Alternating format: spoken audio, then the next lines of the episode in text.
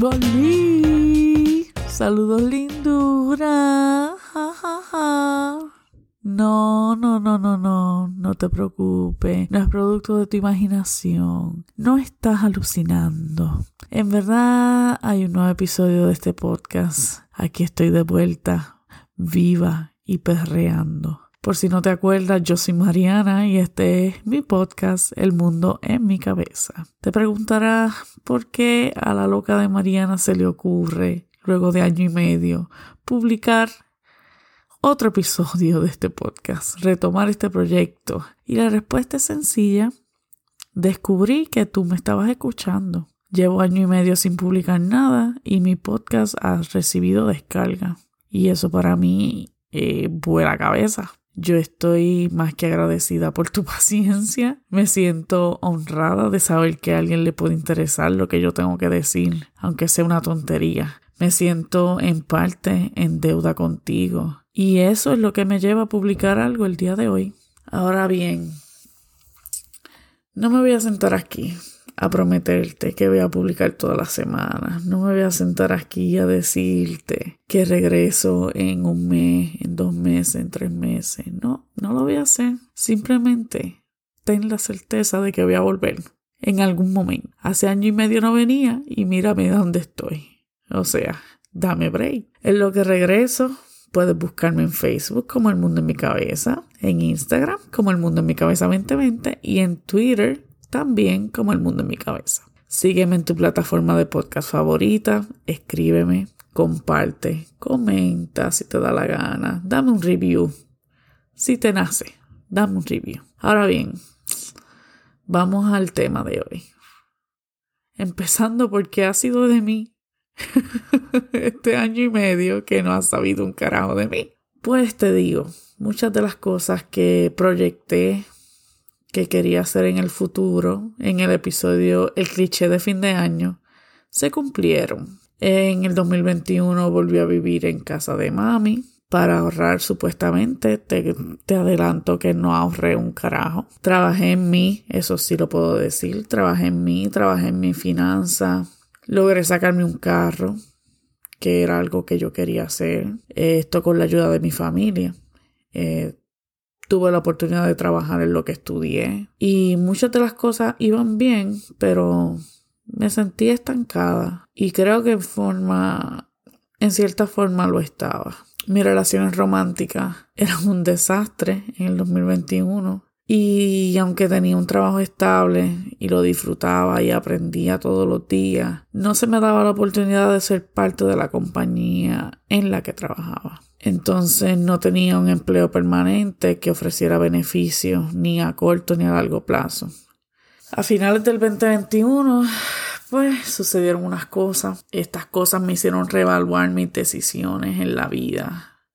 No pasó nada malo, eso es lo único que te puedo decir. Pero lo que pasó, pues no estoy preparada para compartirlo abiertamente contigo. Eh, las personas cercanas a mí saben lo que ha pasado. No es un secreto, pero no es algo que quiera compartir abiertamente. Pero es debido a estos sucesos que me di cuenta que, que mi vida podía tener el rumbo que yo quisiera y no necesariamente el rumbo al que yo me estaba resignando que mi vida iba a tener, si eso tiene sentido.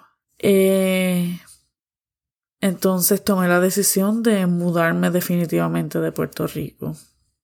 Me fui de mi país buscando lo que yo entiendo es mejoría para mi vida. Si te, te soy honesta, 100% no pensé que me iba a ir de Puerto Rico. O sea, yo sabía que era algo que podía pasar porque muchos jóvenes se han ido de la isla y buscando mejoría, ¿verdad? Pero yo nunca planifiqué no era, no era un plan que yo tenía establecido en mi vida. Tampoco sabía lo que me esperaba tan pronto yo cruzar el charco, como dicen en Puerto Rico. Yo simplemente comencé a buscar trabajo fuera de Puerto Rico y cuando conseguí una oferta que se veía más o menos atractiva, empaqué dos maletas y arranqué para el carajo. Y aquí estamos, ocho meses después de haberme mudado de Puerto Rico y empezar a vivir en la diáspora. Te cuento, te cuento que esta, esta mudanza me ha hecho reflexionar mucho en lo que es el cambio y cómo este afecta nuestras vidas.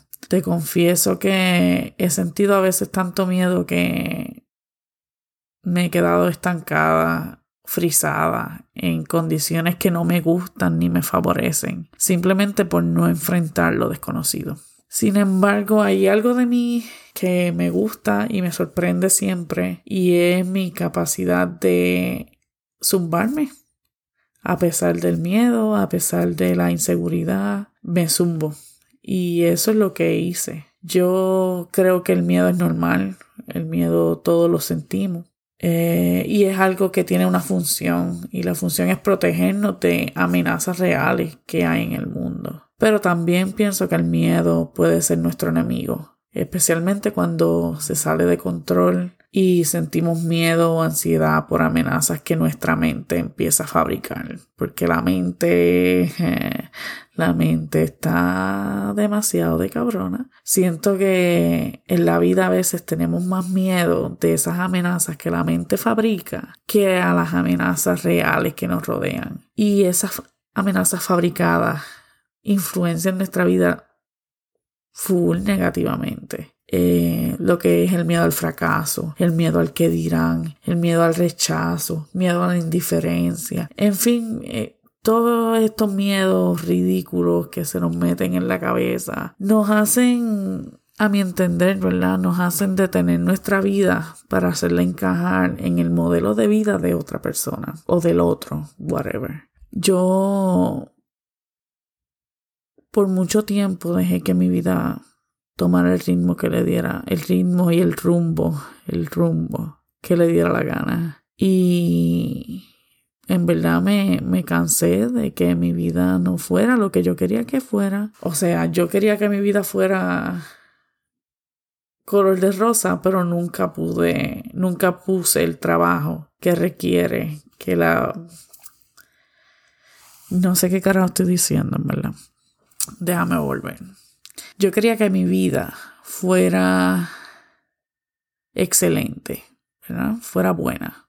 No voy a decir perfecta porque tengo la mala costumbre de buscar perfección, pero no es que quiero que la vida sea perfecta, pero sí que quiero una vida cómoda, por lo menos. Y yo quería esta vida cómoda, pero nunca estuve dispuesta a poner el trabajo y el esfuerzo que una vida perfecta o una buena vida, una vida cómoda requiere. Y ya dejar la vida fluir y pasar y las oportunidades pasar y, y todo ver cómo todo el mundo triunfa y todo el mundo hace lo que le da la gana y se va para España y se va para Francia y aquel se fue para Grecia y aquel se fue para Japón y todo el mundo haciendo con su vida lo que lo que yo quería hacer con mi vida. Y yo me sentí estancada, simplemente me cansé, me cansé para el carajo. Y, y dije que no, que mi vida ya no va a ser la vida de nadie.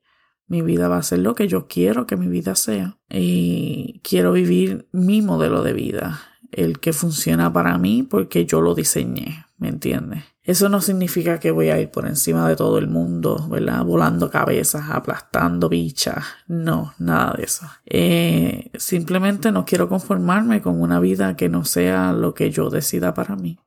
Es por eso que decidí que el cambio no es a lo que hay que temerle. El cambio es mi amigo. Si no cambio, no estoy viva. Y a lo que realmente le debo temer es al estancamiento, porque ese es el que trae consigo las emociones de las que finalmente quiero escapar. La desesperanza, el remordimiento, el desencanto, la desilusión, la envidia, todas las demás emociones que me ponen por el piso.